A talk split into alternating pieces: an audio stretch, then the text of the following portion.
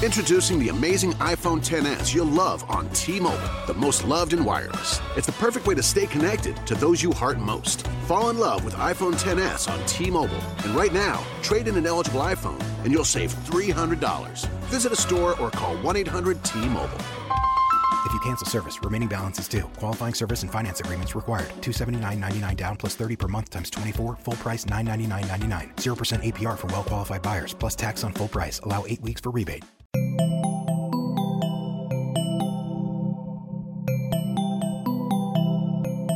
Bienvenidos a posta.fm, Radio from the Future.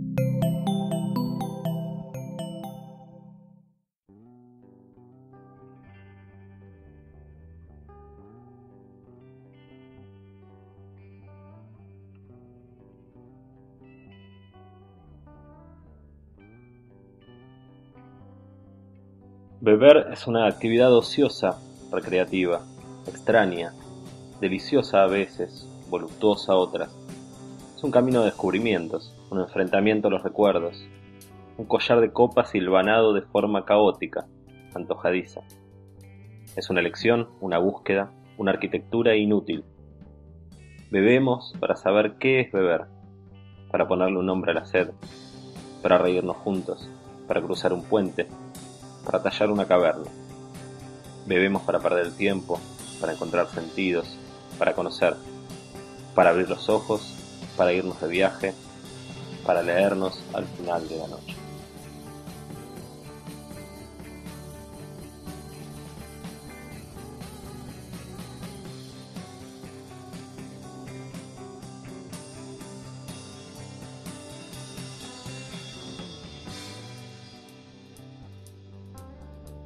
Bueno, bienvenido a Beber, segundo episodio.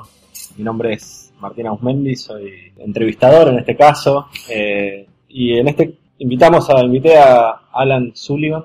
¿Digo bien? Sí, muy bien, sí. ¿Con una L o con dos? Con doble L, como buen apellido irlandés, con doble L. Así que bueno, gracias Martín por, por invitarme. Yo, el- a ver, soy, me gustan mucho las bebidas, está claro, me gusta mucho la, la- otras la cerveza, y te conocí escuchándote hablar con mucha pasión de la cerveza que haces, con mucha furia también de, otras cervezas que no te agradan, Eh, y bueno, tuve la posibilidad de probar tus cervezas, y bueno, nos hemos conocido. Me interesa sobre todo, digamos, vamos a hablar seguramente mucho de, de cerveza, eh, tu historia también, creo que por otra gente que conoció el mundo de la cerveza, casi todos los cerveceros tienen una historia que es muy larga y muy corta a la vez, que los ha llevado a producir y a hacer cerveza y apasionarse. Encuentro gente muy, muy, muy apasionada. Primero, ¿qué es la cerveza para vos? O sea, Bueno, ¿qué es la cerveza? Para mí la cerveza es un estilo de vida. Eh, encontré en la cerveza la mejor manera de expresar lo, lo que soy, lo que siento y de la manera de cómo vivo. Eh, es mucho más que una bebida, es, un, es una forma de, como decía, es una forma de vida. Todo, todo está atravesado por, por la cerveza desde que me levanto, que me acuesto, eh, desde cómo encaro mi día, no solo bebiéndola, sino en mi, en mi cabeza ya estoy pensando qué, cer- qué cerveza nueva quiero hacer, qué proyecto nuevo quiero meterme a la hora de elaborar una cerveza. Eh, nosotros hacemos mucho cervezas colaboraciones, que es algo que a mí me, me interesa mucho porque es la, la unión de, de dos o tres cervecerías y es algo que, que yo lo doy mucho hincapié. Así que para mí, ¿qué es la cerveza? Es un estilo de vida. ¿tenés un registro en qué momento de tu vida apareció, digamos, esta pasión, este gusto por la cerveza? Sí, totalmente. Fue hace casi 12 años atrás, eh, viajando eh, en la Patagonia. Yo me dedicaba a otra cosa totalmente diferente. Tenía un trabajo más bien administrativo. La verdad que odiaba mi trabajo, no estaba contento con lo que hacía, pero tenía una buena paga y con eso me, alcanzaba. Pero tenía un gran vacío que no lo podía llenar o no sabía cómo llenarlo. Cuando, cuando estuve viajando por la Patagonia, des- descubro una cervecería artesanal eh, del Bolsón, que a primera instancia me, no sé si me, me volvió loco, pero el concepto fue lo que más me llamó la atención. Esta- esto de que empecé a preguntar Y, y un poco esto de que uno podía hacer cerveza en su casa era algo que la verdad que lo desconocía. o sea, para mí siempre la cerveza era industrial y no, no había nada más que eso. ¿Qué era cerveza para vos en ese momento? ¿Qué cerveza tomabas? Yo en ese momento no me gustaba mucho la cerveza, sinceramente, era más del vino. Eh, y si tomaba, tomaba, me daba lo mismo, sinceramente, no le ponían... ¿Qué año estamos hablando? Y en el 2001, 2002, más o menos. Así que probablemente cualquiera... de- O sea, vos la, la, la, la época de los 90 de importación y de cervezas importadas y, la, y los pubs no la viviste. O sea, no dentro del mundo, de la, no como un no, consumidor de cerveza. no, no, no, no. no. Eh, me, me acuerdo de ir a Kilkenny, tomar una Kilkenny, y en ese momento no le entendí la Kilkenny. Eh, la sentí como una cerveza muy diferente a lo que yo estaba acostumbrado. Y, y, y en ese momento no estaba preparado. De hecho, creo que ni me gustó en ese momento. La sentí caliente, que no tenía gas. Eh, pensé que estaba todo mal, estaba todo errado. Y de- años después me di cuenta que el errado era yo. Este, no, en ese momento era un tomador de vino, ni siquiera de, de tragos, vino, netamente, que en mi casa siempre se tomó vino. Y bueno, por sangre irlandesa siempre tuve esta cuestión de, y hubo en, en mi familia gente de mi viejo, de chico, eh, mi abuelo, que laburaron en cervecerías. este, ¿En qué cervecería? en Estados Unidos, una cervecería en, en el sur de Nueva York que hoy ya no existe más. ¿Y eso es una historia que vos recuperaste a partir de tu interés por la cerveza o vos la tenías, sabías que eso existía en la familia y no, no- no era relevante para vos? La verdad, en el momento que cuando yo me involucro, no, no, no estaba mucho esa historia. Era, era más la, mi viejo que cuando tenía 18 años se fue a vivir a Estados Unidos y, y como cualquier universitario para pagarse los costos, encontró un laburo en una cervecería y, él estaba en la línea donde miraba que las cervezas no, no sean, estén todas bien llenas. Y ese era su laburo, un laburo aburridísimo, pero me decía lo bueno era que tenía cerveza gratis. Así que. Pero la verdad es que no. Familiarmente no, no creo que me empujaron para ese lado. Mi familia de- viene de, de la rama de la educación. Entonces, eh, la cerveza. Bueno, es una impronta fuerte que tenés vos respecto a, digamos, a, a comunicar y a, bueno, eso es- comentar cierta cosa que tiene que ver con una cosa educativa, digamos, que lo tienen muchos cerveceros también, que buscan, digamos, más allá de producir, hacer cerveza, como tratar de empujar, empujar mucho lo que ellos creen, digamos, que son los valores de la cerveza, la calidad y demás. Totalmente. La educación es, clave, sobre todo en un segmento que, necesita eh, que el consumidor sea educado. Eh, creo que ahí también hay eh, esta parte de la pasión por el cual me, involucré mucho en esto. Al tener familia educadora y, y por casi 50 años este, tener colegio, entonces estaba la parte de educación metida en la sangre sin duda. Y pero bueno, lo, fui descubriendo de a poco y lo curioso es que cuando yo arranqué no había muchas cervecerías artesanales en el país. Eh, había tres o cuatro las que siguen hoy, las, la- las más antiguas. Y yo tuve la suerte que para el año 2000 me mudé para Pilar y en Pilar había una cervecería artesanal que se llamaba Stone, que es oriunda de San Diego, que sigue en San Diego.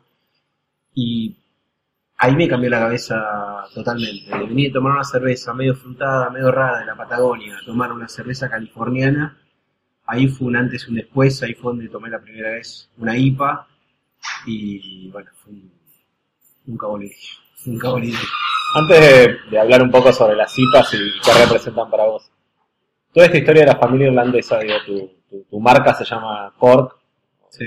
tu bar, o sea, que hay algo del irlandés de tu familia que vos, digamos, encontraste ahí. ¿Hay algo de eso de, digamos, país- Irlanda tiene una tradición cervecera, tiene una tradición bebedora además, además de cervecera, digamos, toman mucho de todo. Eh, que vos encontraste ahí un hilo para, para, para, para armar algo de, de, de, de tu raíz, de tu historia familiar, o es, o es Yo creo que? Yo creo que cuando, cuando nació la marca Corp, en su momento tuvo que ver quizás con un tributo que yo tenía ganas de hacerle a la familia. Era, era mucho más joven y tenía otra cabeza la que tengo hoy. Hoy para mí Corp tiene otro significado, que lo irlandés es parte de quien soy. Hoy yo entiendo que las, en su momento, las cuando producía cervezas, eh, en escala mucho más chico, las cervezas eran mías y a mí hasta me costaba entregárselo al consumidor porque entregarle una parte de mí. Eh, y hoy en día entendí que las cervezas ya no son más mías, son de los clientes, son de los consumidores. Entonces ahí fue también evolucionando lo, que significó la marca, el concepto. Y bueno, Cork es de donde viene mi familia, de parte de mi viejo y mi vieja, ambos son de origen irlandés, ambos vienen de Cork. Entonces fue como un poco un tributo y ese tributo hoy, ya que tengo mi familia, es como, es un legado casi. Y el, volviendo un poco a lo, del, a lo de la cipa, vos sos un apasionado de las cipas, digamos, que es un estilo, digamos. Para, para, para la gente que, que, que no, no entiende nada de cerveza, ¿qué es, qué es una IPA? Bueno, una IPA es un estilo de cerveza, así como en el vino hay cepas, eh, en la cerveza hay estilos, y dentro de los estilos de cerveza está la IPA, que es la Indian Pale Ale, que es una cerveza que la, la mayor característica es que tiene mucho amargor, eh, no tiene tanto alcohol y sobre todo tiene mucho aroma lúpulo. Es una cerveza que se ha desarrollado principalmente en Inglaterra y después, eh, o sea, la historia de la IPA nace que los ingleses empezaron a hacer comercio con los indios y le empezaron a mandar de Pale Ale, que es la cerveza que se tomaban en Inglaterra en ese momento. La cerveza llegaba a mal estado y un cervecero descubrió que si le agregaba más cantidades de lúpulo, la cerveza iba a llegar mejor, porque el lúpulo es un antibacteriológico natural. Y de hecho llegó en buen estado, pero mucho más amarga. Entonces ahí se crea el estilo Indian Pale Ale, que hoy en día existe en Inglaterra, no tanto en India, porque los hindúes no lo adoptaron tanto porque sería adoptar la cultura inglesa, cosa que un poco rechazaban. Yo tomé más bien la cultura de la IPA de Estados Unidos, que son cervezas bastante más amargas que las inglesas, bastante más aromáticas y en alcohol son más o menos parecidas. Pero en concepto, es una cerveza totalmente diferente a lo que nosotros conocemos por cerveza, que eso ya, para empezar, me gustó porque estaba haciendo algo diferente. Y, y sobre todo, no estaba repitiendo el, que es lo que yo quería cortar con esta cosa de rubia, roja y negra, sino hacer una cerveza muy marcada con mucha personalidad. Y eso, vos sentís que es algo que tiene que ver con, con un contrapunto respecto a lo que era lo que se conocía la cerveza acá en Argentina, digamos. O sea, básicamente acá en Argentina siempre la cerveza que es una equiparación entre cerveza y una bebida, digamos, o sea, refrescante, liviana, sin demasiado gusto y, y poco amarga. Cuando vos lanzaste era como irte al otro extremo de, de- lo que era la experiencia normal que habías tenido acá o de la que era común para la gente. Totalmente, de hecho cuando, cuando abrimos eh, el Allá en Pilar, eh, nos llegaban mails o llamados de colegas y amigos diciendo que estás loco, poné, un- una industrial, poné una cerveza suave, la gente no le va a gustar. Y nosotros siempre tuvimos fe en lo que hacíamos, nunca dudamos que, es una, de nuestras características, somos bastante cabezaduras con, con lo que hacemos y, también su- supimos comunicar lo que queríamos hacer. Y creo que la gente respondió, no es que nosotros fuimos eh, eh, suertudos, entendimos el, al- cómo es el consumidor argentino, que parte, parte de lo que a veces comento con algunos colegas o, he comentado de algún lado, es que el argentino ya tiene, ya tiene desde su educación, eh, ya toma cosas amargas cotidianamente, toma mate, toma fernet, toma amargos serranos. La cultura del amargo ya lo tenemos, no la tenemos asociada a la cerveza. Estamos mal educados por todos estos años que la cerveza tiene que ser suave, tiene que ser rubia, tiene que ser helada y con excesivo gas. Eh, cuando rompes la cultura esa y te das cuenta que puede ser amarga, se puede tomar un poquito más caliente y con menos gas, es un nuevo paradigma y no, no te frena a nadie. Cada tanto me pasa que, que eh, le sirvo una cerveza a alguien y me dice, che, pero es muy amarga. Y cuando le hago este paralelismo, ¿pero vos tomás mate? Sí, me encanta. ¿Y por qué no te gusta esto? Entonces me miran sorprendidos como, claro, nunca lo había pensado. Y, y lo que entendemos es que quizás la IPA no es una cerveza que de entrada te va a volar la cabeza, pero a la segunda o la tercera vez que la tomaste ya no volvés a la industrial, o quizás ya no volvés a la, a la que tomabas siempre, y vas a buscar una un poquito más amarga, un poquito más compleja. Y bueno, por suerte la gente, el, el consumidor en, en Argentina lo está cambiando de una manera drástica. Eh, De hecho, hoy si mirás prácticamente todas las cervecerías artesanales del país tienen una IPA, que antes solo hacían una dorada pampeana, o un Scottish, iban como a lo, a- a lo seguro. Eh, hoy en día todos piden IPA. Y, Me interesa en, en- digo, hablaste 2001, 2002 más o menos que, digo, que empezaste, que probaste una cerveza que te, te- te voló la cabeza y te cambió, digamos, te inició en este camino. ¿Qué, qué experiencias, qué cervezas, qué bares, qué personas vos podés nombrar que han sido importantes en este recorrido, digamos? Mira, sin duda, eh, la gente de Stone de Estados Unidos. eh, Yo recuerdo Stone como una, la cerveza, una cerveza muy fuerte en Gibraltar, sí, posteriormente en, en Bangalore, pero sobre todo era ir a Gibraltar y que empezó a aparecer la palabra Stone sí. y una cerveza que explotaba ahí, que era como una cosa diferente que, que- que tomabas ahí. Stone, Un- sin duda. digo, un- como nombrar un pub Sí. icónico ahí, pero Mira, yo me relaciono con la gente de Stone y tuve el atrevimiento de mandarle un mail al dueño de Stone en Estados Unidos diciendo, hola, no soy nadie, estoy arrancando, ¿qué, qué consejo me puedes dar? Y me mandó un mail muy cortito que también, eh, ¿te acordás el nombre? el dueño de la cervecería se llama Greg, Greg Koch o Cook. Y le digo, ¿qué, qué consejo me puedes dar a la hora de elaborar cerveza? Y él, un mail cortito que me dijo, hacé una cerveza increíble y la gente te va a encontrar.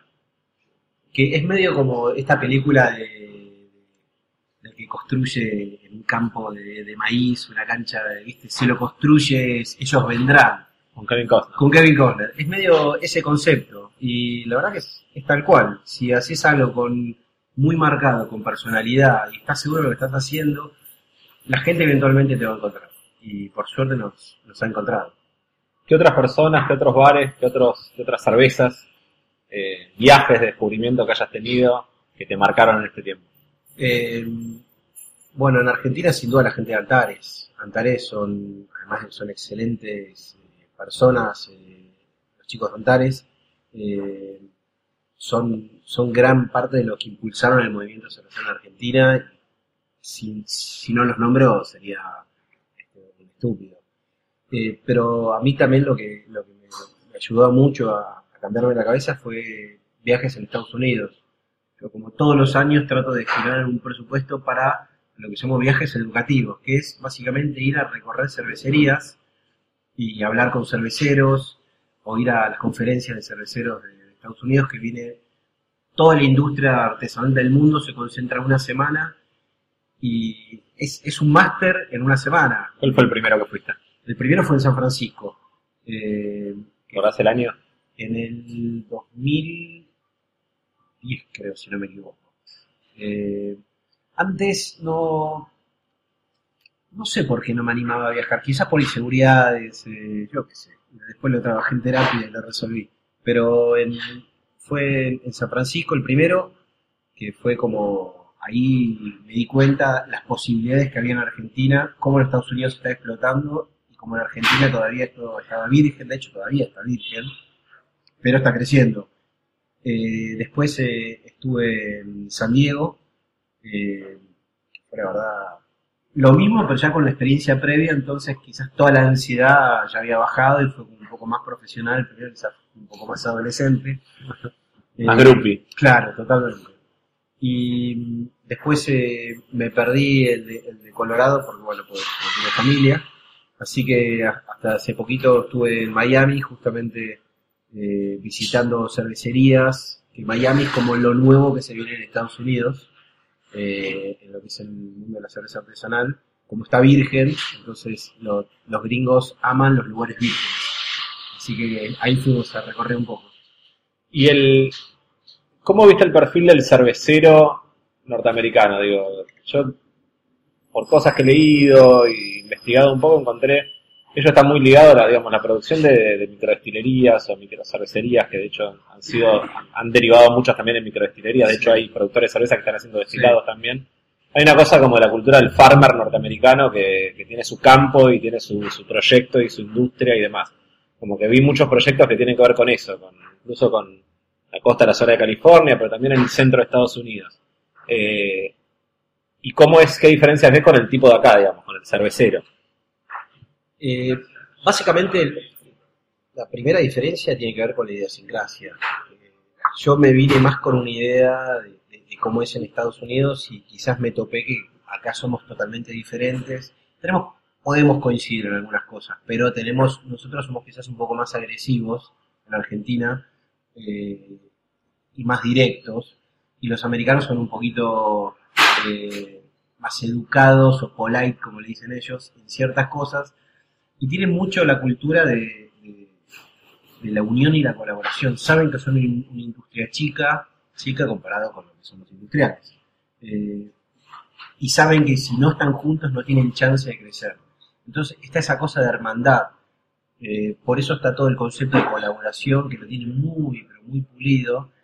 Por otro lado, lo, que decías, eh, tiene este concepto de consumir local, que allá es como muy regional todo, como los pueblitos, las ciudades. Entonces está mucho de apoyemos a apoyar a la cervecería de, tu pueblo, si la apoyás estás dándole laburo a gente de tu pueblo y no se va para una, corporación que no sé de dónde va la plata. Eso se ve mucho ahí, que es lo que, bueno, ellos llaman la, revolución cervecera.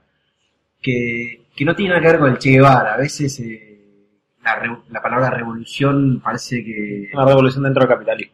Claro, exacto. Pero no, no, no. Porque a veces, viste, como los cerveceros todos son todos barbudos, este, entonces parece se confunde, pero no tiene nada que ver con, el guevarismo tiene que ver justamente con la revolución de la educación, la revolución de aprender a tomar una bebida diferente, a relacionarse de manera diferente, eh, entender que los colegas no son competencia como se concibe de la manera industrial, sino es un tipo que vos podés con, contar en el caso de que te falta algo, levantas el teléfono, estás llamando a tu competencia directa y decís, che, se me rompió tal cosa, me das una mano y sabés que en menos de una hora el tipo te está dando una mano, que en otro ambiente no existe eso dice buena suerte, lo lamento. ¿Vos sentís, en tu experiencia acá y respecto a, cómo venías vos, que tu trabajo, digamos, como cervecero acá en Argentina eh, es político también? O sea, que, tiene una, una, motivación política o una, una, bajada, digamos, que vos podés considerar política.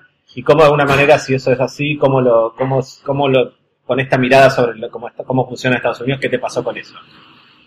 Digo, sí. porque vos has tenido como una lucha, digamos, también contra o sea, en los pequeños cerveceros, una mirada sobre las grandes industrias, sobre cuestiones comerciales, sobre limitaciones también eh, sí, de distinto tipo. ¿Cómo fue tu, tu, tu, tu, recorrido con eso? Eh, mira, sin duda que hay una, hay una bajada política.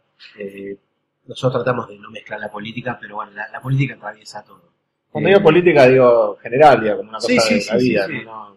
un partido del otro, digamos. No, no, está clarísimo. Eh, básicamente lo, lo que nos, nos, encontramos con una que hay como posiciones dominantes de mercado y cuando sos muy chiquito es muy alevoso. Cuando estás eh, cuando, cuando sos más grande eh, o, o, estás adentro de una empresa más grande, prácticamente no ves eso. Como todos los que estamos en el mundo de la cerveza artesanal somos todos microemprendimientos, que por suerte estamos creciendo todo, pero lo vemos en casos concretos, como por ejemplo el lúpulo el lúpulo nosotros compramos lo que les sobra a los industriales. Eh, entendemos... ¿Cómo es? Así como es ese, ese, ese mecanismo. O sea, ¿qué quiere decir lo que les sobra a los industriales? ¿A quién produce el lúpulo? Y el lúpulo ¿Cómo se vende? Bien. ¿Cómo llegamos a comprarlo? Y hay productores en el bolsón. Nosotros, eh, por suerte nos están dando cada vez más bola, pero como nosotros éramos un segmento de mercado muy chico, obviamente que el 98 o 99% de la producción está destinado a único cliente que le compraba toda la producción, que le fijaba el precio eh, en condiciones quizás no, no del mercado internacional, sino en un precio que iban casi a pérdida o al costo. Esto por conversaciones que he tenido con, la gente de, de, Lupulares. Y nosotros promovimos junto con los Lupulares la Ley Nacional del Lúpulo, que todavía está en debate, que básicamente que es intervenga el Estado para que fije un precio justo entre el productor y, y el comprador nosotros, de hecho, nunca le... ¿Ya está esa ley armada? Eh, sé que la hizo... Está en manos de algún, digamos, el proyecto en algún, sí, sí. diputado, senador... Eh, o... Pichetto la tiene... Eh, de Río Negro. Claro. De Río Negro. Y la tiene... Está en sus manos, estamos esperando que salga. La realidad es que si no sale en este gobierno, dudo que se hagan otro. Pero bueno, todavía está ahí. Bien. Y eso sería la idea de, de, que te haya un precio regulado, digamos, para, para sobre todo para sostener, digamos, al, la, la defensa del productor respecto a los, compradores. Mira, nosotros la verdad que no le discutimos el precio al popular, porque entendemos que los tipos se están rompiendo el lomo para sacar un producto. Sí lo que le, le tratamos de reclamar es que el producto sea que nos den eh, en la calidad que le requerimos. Pero para que se dé esa charla, el productor tiene que estar también cómodo con otra situación. Si simplemente te está embolsando lo que le sobra, que no compró el principal cliente, nunca vas a tener un, productor que te un producto de calidad. Entonces ahí es donde está el debate. Si el tipo ya tiene una posición cómoda frente a su principal cliente y puede atender a, estos pequeños compradores que están creciendo y además le, le- le estamos pidiendo variedad, lo llamamos todos los días, le decimos, che, hice esta cerveza con la otra. Son como dos conversaciones diferentes. Nosotros la llamamos con una pasión de qué bueno que plantaste esta variedad y la otra conversación va por, che, bajame el precio. ¿Cómo se, ¿Cómo se consiguen variedades, digamos? ¿Traes semilla de afuera? ¿Traes la planta? ¿Traes, eh, ¿Cómo desarrollas una variedad? Básicamente se, hay dos canales. Un- el, el primer canal que es el canal legal, que haces una compra eh, a un lupular eh, donde quieras, en Estados Unidos, en Australia, en Japón, donde vos quieras, y lo traes vía como corresponde. Y la segunda lo traes de Querusa, como han hecho gran parte de... ¿Qué traes? ¿Semilla, una rama y la, Un rizoma. un rizoma? Un rizoma, sí. Se Bien. planta, se, se va esquejando, eh, se hace el mismo, el mismo método de, de esqueje que igual que la marihuana, porque, como sabes son primas hermanas, así que se hace ese mismo proceso y se va, lo que se busca es la flor femenina de la planta, que es la que da el fruto que es el cono de lúpulo, Bien, como la marihuana. como la marihuana. Exactamente igual. Con lo cual debe haber muchos cerveceros eh, afín a la marihuana. me Eh, imagino. me imagino que sí, sí, sí, no lo. Bien. Eso dijiste, por un lado, el tema del lúpulo. ¿En qué otras, en esta, en este, volviendo un poco a lo de la, la- la cuestión política, ¿en, en qué otros aspectos? Digo, ¿cómo es, pensando en ingredientes de cerveza? Digo, el otro será la malta. ¿La malta cómo, se, cómo la consiguen ustedes cerveceros? La mata, básicamente tenemos que juntarnos entre varios para hacer un pool eh, cervecero, salvo que tengas la capacidad para comprar un camión, que hoy en día son muy pocas las cervecerías que lo pueden hacer, si no, nos tenemos que juntar entre varios para tratar de tener un precio más o menos eh, piola. Eh, si no, tenés que comprarle un revendedor eh, con el cual sube el precio y ya no es tan competitivo. Eh, esa es una de las maneras. Otra, otra de lo que mencionás. ¿A quién se le compra la malta? Hay pequeños eh, distribuidores que venden Bien. insumos cerveceros. ¿Que a su vez le compran a, molinos, digamos? O... Le compran a malterías y pueden acopiar y a su vez fraccionan. Que está, es totalmente perfecto, es, es lícito. Lo que pasa es que para un pequeño productor no es competitivo. eso. Pero para entender un poco las malterías, a- esa maltería que le vende la distribuidora, que le vende ustedes, ¿a quién le vende? digamos? ¿Qué otros, qué otros eh, clientes tienen que le venden malta? A la A cervecería, la cervecería a grande. la cervecería y además- grande y nuevamente todo lo que sobra Claro. se distribuye en el minoreo. y producen distintos tipos de malta, que básicamente distintos tipos de tostados, Exacto. digamos. eh, Sí, Ba- básicamente lo que se produce casi el 90% es malta pilsen o malta base, que es la, la malta que se usa para hacer el 99% de las cervezas, salvo las que llevan un poquito de trigo. Eh, y después, como decís, de- tenés maltas con diferentes tostados para darle color, sabor, aroma a la cerveza. Entonces tenemos lúpulo, digamos, argentino, lúpulos extranjeros que también tienen. Sí. ¿Y qué es el diferencial, digamos, eh, que haces vos como cervecero? En, en cuanto que específicamente con el lúpulo. A la cerveza que haces, a la que vos considerás, imagino que vos considerás que haces una cerveza diferente y de otra calidad. ¿Estamos de acuerdo? Sí, totalmente. ¿Y cómo lográs eso? Bueno, diferente por una búsqueda de otros sabores, que vos buscás otro tipo, otro estilo de cerveza con otros sabores. Y respecto a la calidad, Bueno, nosotros nos concentramos mucho en que, que sean cervezas eh, redondas, balanceadas, que tengan un, matiz muy marcado en el amargor y no tanto en la, en malta, con un perfil de levadura un poco más neutro, sobre todo que sean cervezas más cítricas en nariz, eh, no tan alcohólicas, si bien tenemos algunas variedades alcohólicas, pero estamos descubriendo que la gente le, le atrae más una cerveza quizás que tenga menos alcohol, pero mayor amargor. Y, además eh, hay una cuestión de lo que se llama el drinkability o la tomabilidad. Es mucho, digamos, la gente va- toma más cervezas con menos alcohol que con más alcohol. Eh, resiste más en el cuerpo. A su vez también está el tema de, la mezcla de gases. Nosotros prácticamente no embotellamos, hacemos todo cerveza tirada. Elegimos eh, una mezcla de gases que hace que cuando lo tomas no te llene la panza, no te pique la lengua. usamos el nitrógeno. El nitrógeno es un gas que hace que tengas una sensación más eh, como cremosa. Entonces tenés una sensación de que no está lleno. Puedes tomar quizás una o dos cervezas más, que si te tomas una cerveza con dióxido de carbono, que te da esta sensación como tomar una gaseosa, una soda, como te lleno, básicamente. ¿Cómo fue el, digo, desde este momento de descubrimiento de la cerveza, ¿cómo, cómo te modificó vos tu vida más allá de lo laboral? Digo, que te empezaste a dedicar a esto y hoy te dedicas a esto, ya no, no haces otra cosa. Me digo 100%. 100% a la cerveza. ¿Cómo fue con, con- con tus amigos, con tu familia? ¿Sentí que modificó tu, tu vida, digamos, el, el apasionarte y el empezar a desarrollar la cerveza como tu actividad profesional? Sí, totalmente.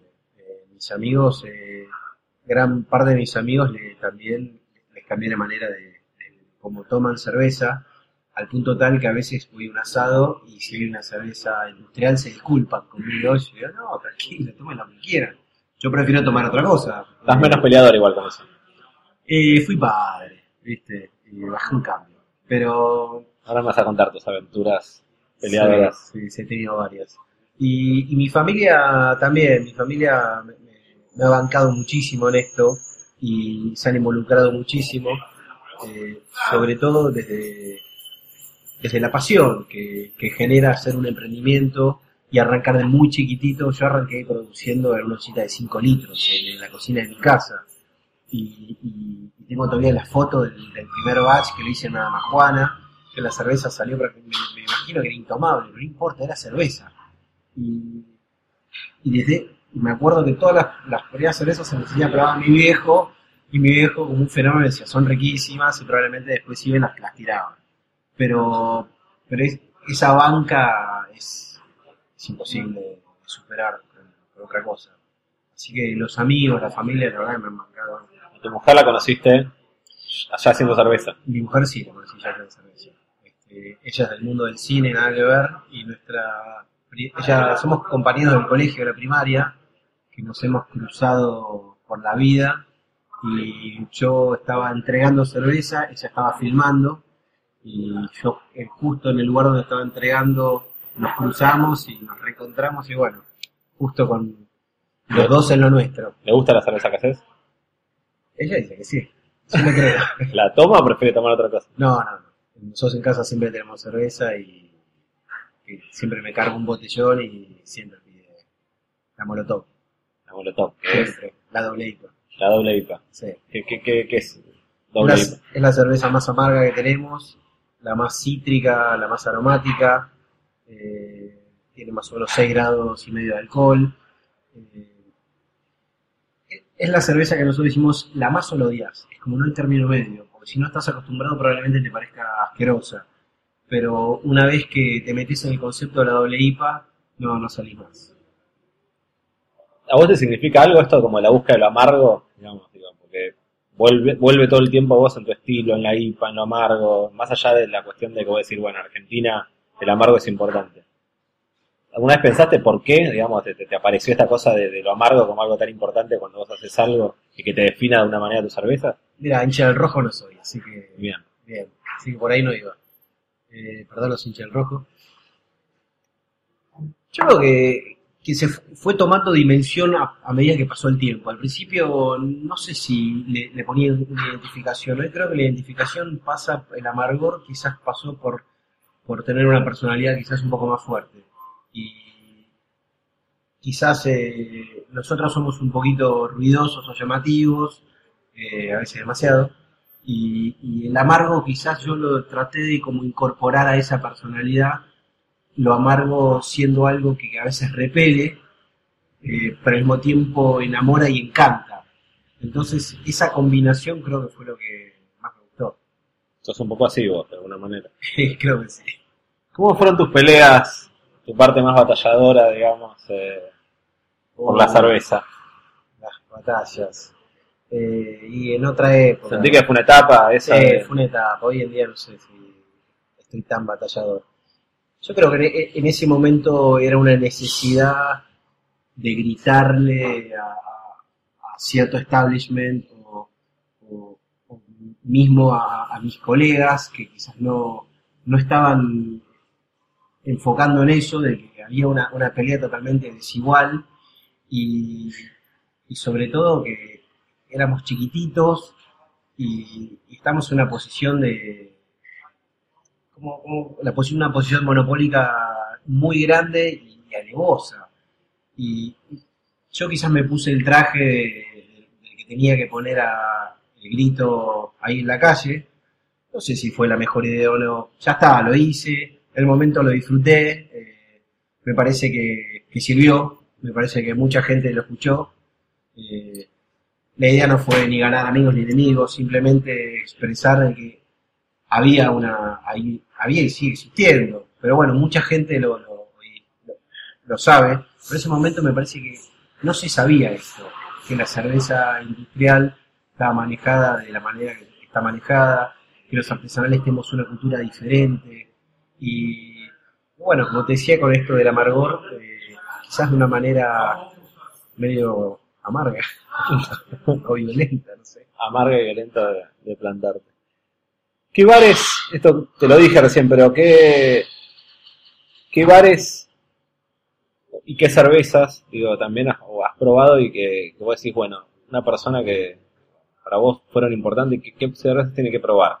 Digo, en mi experiencia, probar en su momento una berlina en Bariloche fue importante, probar tu ciclo fue importante, eh, Antares creo que es clave, además eh, muchas de las cervezas que han hecho, eh, cervezas que he probado en viajes también. Eh, me gustaría un poco pensar eso, digamos, ¿qué bares asociados a cervezas que vos hoy reivindiques de lo que están haciendo en, en- en Buenos Aires y que, En Buenos Aires, sin duda. digo, Buenos Aires y el resto del país, Sí, lo sí. conoces bien. Eh, En Buenos Aires hay como dos o tres lugares que, que están hace un par de años y están haciendo las cosas muy bien. Buller en Recoleta, este, eh, con Ricardo de la cocina, que es un pibe de mucha experiencia y sabe muy bien lo que está haciendo. Toti en Buena Birra, eh, que tiene, arrancó con un concepto muy under y me parece que está muy bueno. Y, y la verdad que festejo lo, lo que está haciendo y que está creciendo. Preogan en San Telmo, que son batalladores desde allá, desde, como dicen, desde las tinieblas.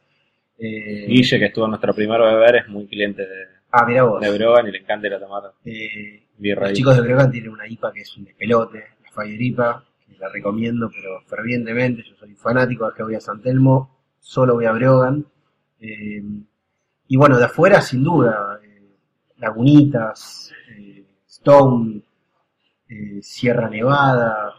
Sierra Nevada, y, y nombraste la Sierra Nevada y Lagunita, que son dos cervezas que tienen origen, digamos, artesanal, si se quiere. Eh, que estaría bueno ahora que hablemos qué, qué significa ser artesanal hoy. Como, como decir qué significa ser independiente en cine, digamos. Es una Claro, cosa que, sí, sí. que es rarísima, pero que hoy venden un volumen de cantidad de cerveza que es insólito, digamos. O sea, creo que hay un... Y, Es un y- concepto y en muy una pregunta, digamos. Entender qué significa ser artesanal y volviendo a esto que te decía vos, qué es lo que, la- lo que para vos es la calidad de la cerveza, digamos. Porque se puede hacer una fábrica, digamos. De hecho, se hace en fábrica, no se hace en Sí, un sí, sí. en, en Mirá, una olla. Eh, para mí el concepto de cerveza artesanal no, pasa tanto por la tecnología que le pones, sino la pasión y los ingredientes. Eh, la gente de Lagunitas, que ahora está abriendo una segunda cervecería en Estados Unidos, Stone, que está abriendo dos cervecerías más, una en Berlín y otra en la otra costa, en Virginia. Eh, Sierra Nevada también, bueno, ya la dije. Sierra Nevada es gigante, tiene automatizaciones, pero le ponen lúpulo en flor, no le ponen químicos. Vos abrís una cerveza y parece una cerveza que podría estar hecho en, tu casa. Es un, tiene un estándar de calidad y un criterio que creo que eso también es artesanal. Artesanal es amor por, por los ingredientes. Eso no lo perdieron.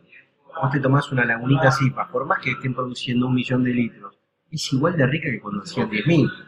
Y eso no va a cambiar nunca, porque los tipos eso no lo transan. ¿Eso se puede lograr? Sí, ¿O- ¿Y en qué te limita? No, se en el alcance, en la distribución, en Sí, el sin vencimiento, digo, en, el- en- en- en- en qué te limita eso, digo, pensando como desarrollo de una empresa. Mira, eh, Cuando digo desarrollo de una empresa, digo, si vos que decís, bueno, yo, mi sueño es que la, mi cerveza se venda en todo el país, mi IPA. ¿Puedo hacerlo? ¿Es solo un tema de, de plata, de inversión que necesito? ¿O hay temas también? Estados Unidos tiene muy a eso. desarrollado el canal de distribución, que acá, canal de distribución frío, que acá no lo tenemos desarrollado. Por eso acá en Argentina es un debate que hemos tenido con los colegas artesanales, eh, acá, lo que se, hace es se, se pasteuriza la cerveza. En Estados Unidos prácticamente no hay cerveza pasteurizada, porque desde que sale de la fábrica hasta el punto de venta, siempre va por un canal frío. Y cuando llega al punto de venta, llega una heladera fría. No existe esto, te dejo el cajón afuera debajo del sol. Eso no existe bajo ningún concepto. Debe tienen casi garantizado toda la cadena. Eh, por eso te pueden mandar la cerveza de una punta a la otra, sabiendo que le va a llegar igual de fresca que salió en la fábrica. Acá en Argentina no tenemos eso. O quizás por el volumen que producimos, quizás no podemos desarrollar con esos costos. Con lo cual, a medida que van creciendo muchas cervecerías, eligen por pasteurizar. Es impresionante en Estados Unidos, hasta las cervezas artesanales han revitalizado la producción de las latas. Totalmente. Hay muchísimas uno imaginaría que es algo industrial y sin embargo hoy muchas de las que embotellan en latas son artesanales. O sea, A mí me parece espectacular la lata. Te digo que prefiero la lata 10 veces más antes que la botella. Te, pro- te protege de los rayos UV, que es lo que- una de las principales cosas que te, factores que te, te ayuda la cerveza. Es más fácil de enfriar, es más fácil de estoquear, es más fácil de llevar. O sea, todo es mejor. más liviana. Es más liviana, eh, es más fácil de reciclar. O sea, tiene, lo, que tiene es una cuestión cultural. Nosotros en Argentina no estamos acostumbrados a tomar cerveza en lata. Es algo muy gringo y los gringos lo tienen adaptado a la típica cerveza industrial. Eh, ahora cambiaron ese paradigma. Eh, los gringos también cambiaron mucho también por una cuestión de que les cambió la cultura. Están, están, están como una revolución del buen comer, del cuidarse, de tomar buen vino, que hace 20 años atrás era la inversa, era detonémonos, comida rápida, sedentarismo. Esto está cambiando mucho. Hablaste mucho de, de Estados Unidos como y dijiste que claramente es el país que para vos es el mayor inspirador. ¿Qué significa Europa, digamos, en el mundo de la cerveza hoy? Europa es, es la vieja escuela. Eh, a mí Estados Unidos me enamora sobre todo la parte de la cerveza. Hay cosas que yo tengo, soy muy crítico de Estados Unidos, eh, su política, pero en el mundo de la cerveza es lo que me enamora. En Europa, Europa es la vieja escuela, es, de donde nació todo. Eh, es la tradición, eh, son los procedimientos, digamos, todo, todo nació ahí.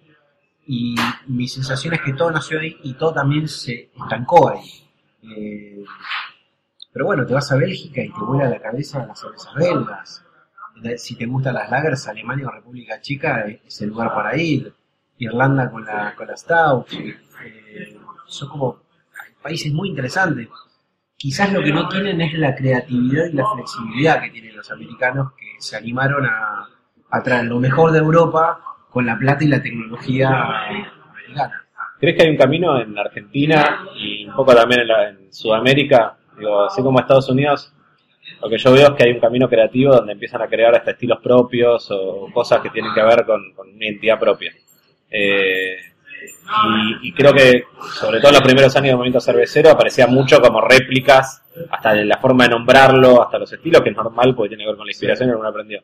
Que se puede empezar a crear estilos. Eh, esto lo he hablado con la gente de, de, de Antares incluso, o sea, como gente cervecera que te dicen como, bueno, es interesante empezar a pensar también, definir, gente incluso de otras industrias, la industria del queso, digamos, o sea, Sí, que bueno. uno siempre ha mirado mucho, se pueden crear cervezas, estilos propios, con ingredientes nuestros, con...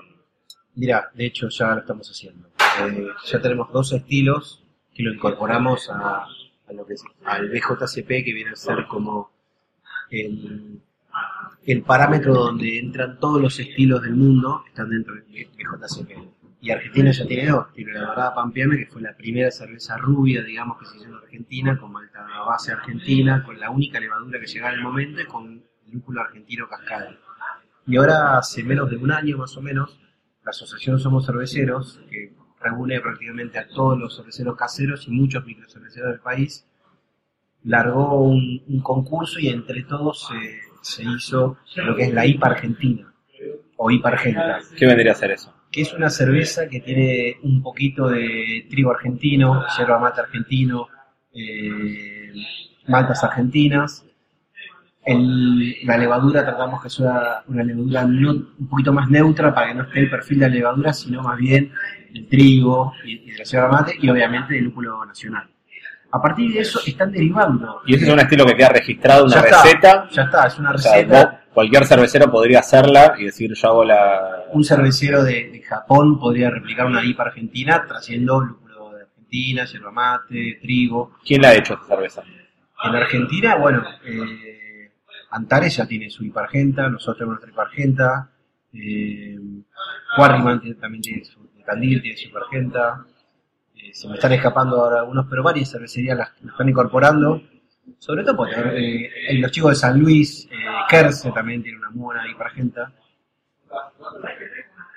Yo creo que le da eh, un orgullo tremendo ponerle la etiqueta que diga Argenta o Argentina versus poner una IPA americana, belga, que, que está todo bien, pero que eso sea un desarrollo nuestro está buenísimo. Está buenísimo. ¿Hay cosas que no te bancás del mundo de cervecero? Yo a veces me, no me dan Te peleás, que no te bancás, que, que rezongás, que renegás. A veces hay un poco de puterío, pero la verdad que cada día me importa menos. Estoy como concentrado en, en lo mío y no me involucro más en. ¿Qué, qué se da cuando crecen las cosas? Yo siempre lo que digo es cuando uno crece está eh, como el concepto del calambre. Y bueno, ahora está creciendo mucho este mundo, entonces hay calambres. En ese calambre a veces hay malestares y uno opina esto, lo otro. Yo la verdad que me llevo en general muy bien con mis colegas y poca diferencia con algunos, pero eso no, no me quita el sueño. ¿En qué momentos tomás cerveza?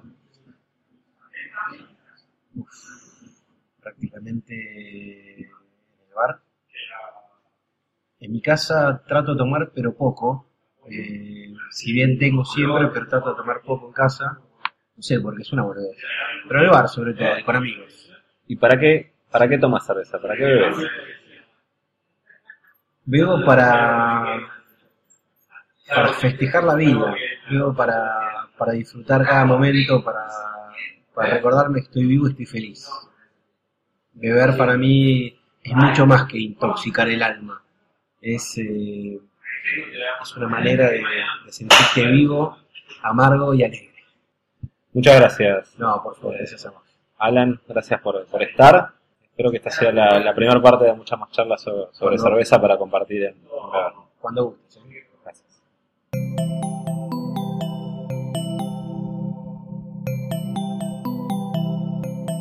Sigan pegados a posta.fm, radio para escuchar como quieran y donde quieran. Posta.